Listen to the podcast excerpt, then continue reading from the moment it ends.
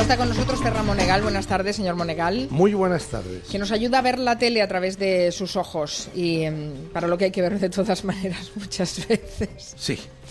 Mire usted, ayer una de las expulsadas le decía a Merceditas Milá, a los hombres les utilizo como un Kleenex, disfrutarlos como un chuletón que te comes. Y no añade a aquello de y luego tiras el hueso, ¿verdad? Pero casi. Estoy hablando de esta criatura que se llama Maite, que han expulsado de la ratomaquia número 16. Maite es una señora de Pamplona que se ha metido en la jaula con su hija, que creo que se llama Sofía, y la han expulsado. Un error, un error garrafal de la organización. Yo creo que la volverán a hacer entrar en breve, ¿eh? o a medio plazo, porque esta señora era una criatura que dinamizaba, encabronaba, enrabietaba, gritaba a todos, hacía unos espectáculos. Hasta en un momento dado nos ha dado la satisfacción o no de verle las tetas. El o no ha quedado muy descriptivo, señor Monegal. Así va la ratomaquia número 16. Por cierto, no había advertido que el tórrido, el tórrido escarceo, la tórrida relación de Carlitos. le, llamo Carlitos porque todavía, estoy hablando de Carlos Rey Emperador, esa serie pseudo histórica que hacen en televisión española. Carlitos porque todavía es un imberbe muchacho, ¿verdad? Verde a todas luces que está paseándose por las Españas sin entender nada de castellano, a pesar de que le hacen hablar un castellano de Valladolid y él no hablaba nada. Y bueno, sabe que empezó a tener una relación hace la semana pasada, eh, la semana pasada me refiero a la serie, claro. Sí, sí, con su abuela. Eh, con su, exacto, con su abuelastra, la que fue esposa de su abuelo, de Fernando. Y ya la ha dejado embarazada. Lo que tienen estas cosas, ¿verdad? la eficacia. la buena puntería. La buena puntería del muchacho.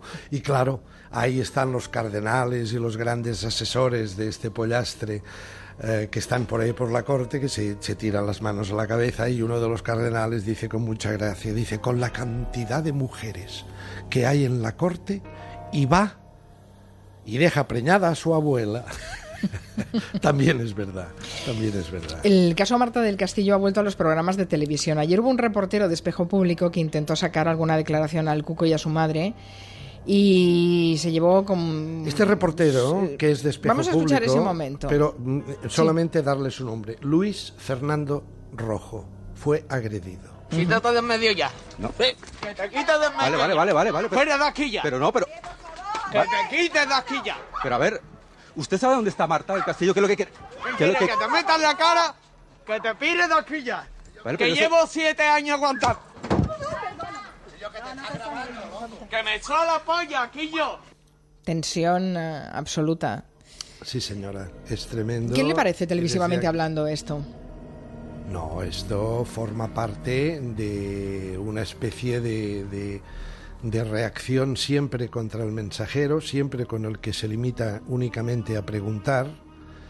Y, bueno, forma parte también de la rabia contenida que debe tener este muchacho, yo creo que consigo mismo, el cuco, porque parece que su implicación en la desaparición barra muerte de Marta del Castillo parece ser que su implicación es, es, innegable, ¿no? Que eso lo tenga que pagar un reportero, sea de espejo público en este caso, de cualquier otra cadena de televisión o de cualquier otro diario o medio de comunicación o de radio, pues es absolutamente lamentable, reprochable, reprobable y denunciable. Por cierto, eh, a ver, ha habido ¿Dónde lo tengo? Una hermosa rebelión en Velvet. La rebelión de las cuñadas. Es verdad que se han presentado en las galerías, ¿no? Sí. A mí me gusta mucho. Es realmente, es ingenioso por parte de los guionistas de esta serie, cómo redimensionan el papel de estas dos muchachas, Cristina, Cristina que es, que es eh, Manuela Velasco, que es la que todavía es esposa de Alberto, y su concuñada, que es Bárbara, Amaya Salamanca, que es la esposa del hermano, del hermano de Cristina. Habían quedado, claro, como Alberto ya le ha dicho que nada de nada, y resulta que Cristina le hace creer que está embarazada, pero no lo está, no lo está. Es una estrategia para retenerlo. Y Bárbara también ha sido repudiada por su marido de mala manera, pues se han unido y hay una nueva dimensión de estas dos señoras en la propia serie que ahora se transforman en parte de la dirección de Velvet. Y además piden despacho y secretaria, secretaria. o secretario, Sí, sí. que es precisamente eh, Raúl Arevalo, que debuta en esta serie, en el papel de Víctor, y hace de secretario y ya quieren toda su despacho y lo decoran y tal. Eso va a dar una nueva dimensión en esta serie que es que orilla, orilla el género del culebrón, lo orilla, por no decir que entra directamente, pero que es muy entretenido muy cursi, lo dije desde el primer día, en sus expresiones muchas veces, pero esto es algo que no es que les haya salido así, es pretendidamente buscado para darle esa pátina y eso es una de las cosas que hace que tenga las audiencias que tiene, que son extraordinarias. ¿no? Está preparado ya para las noches electorales que van a venir el domingo por la noche y Sí. para llegar el lunes con resaca.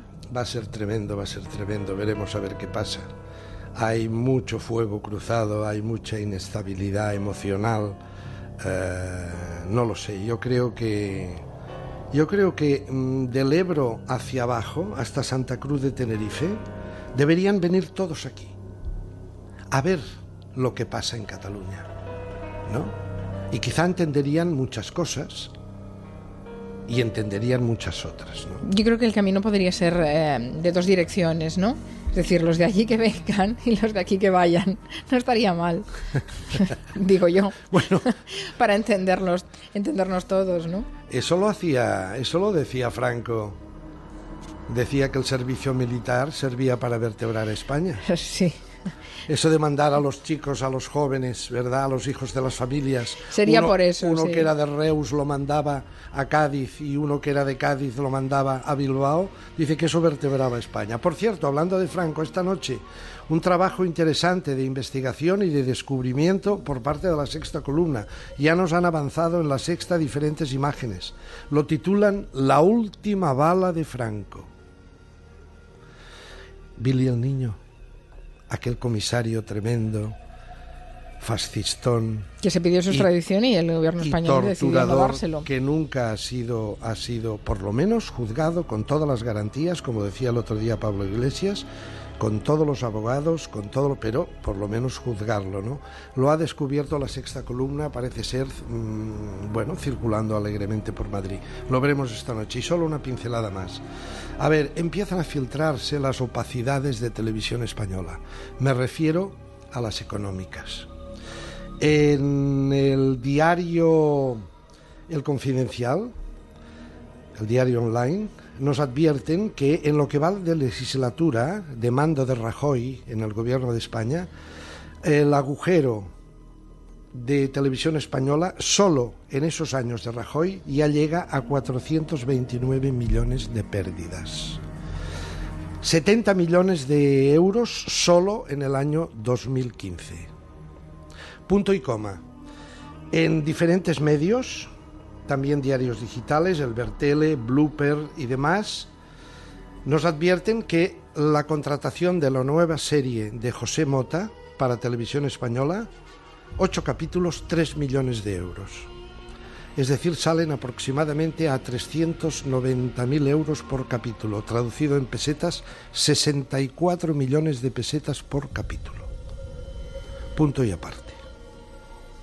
Se ha quedado descansado No. con esas cifras. No, no, a ver, es importante. Yo no sé si esto es caro o es sí, barato. sí, si estamos es hablando de dinero no. público, sí, de Pero, presupuestos de una televisión como pública. usted sabe, vengo diciendo, desde, desde que mm, Julia Otero me hizo la caridad, hace ya casi nueve años, de tenerme entre su escuadra de francotiradores, eh, vengo diciendo que las televisiones públicas deberían estar obligadas, al final de cada programa, de poner lo que cuesta el programa.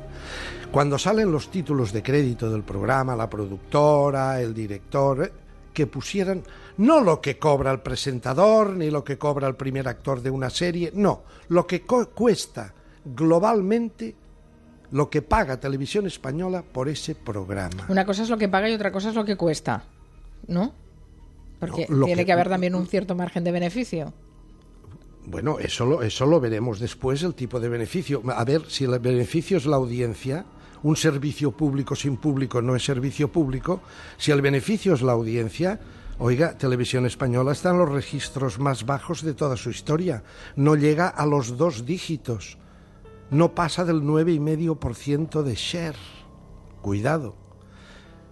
Pero es importante que en las televisiones públicas, Televisión Española, TV3, a, a Televisión de Andalucía, TVG, Euskal Televista, todo lo que es con nuestro dinero, que al final de cada programa pongan lo que cuesta, nada más, por transparencia. Señor Monegal, ¿cuántas veces lo ha dicho y cuántas veces lo dirá? Bueno, pero ya empiezan a filtrarse cosas, ¿eh? Por Está lo menos bien. empiezan ya a filtrarse cosas. Pase un buen fin de semana y el lunes nos vemos. Un abrazo. Adiós. En Onda Cero, Julia en la Onda, con Carmen Juan.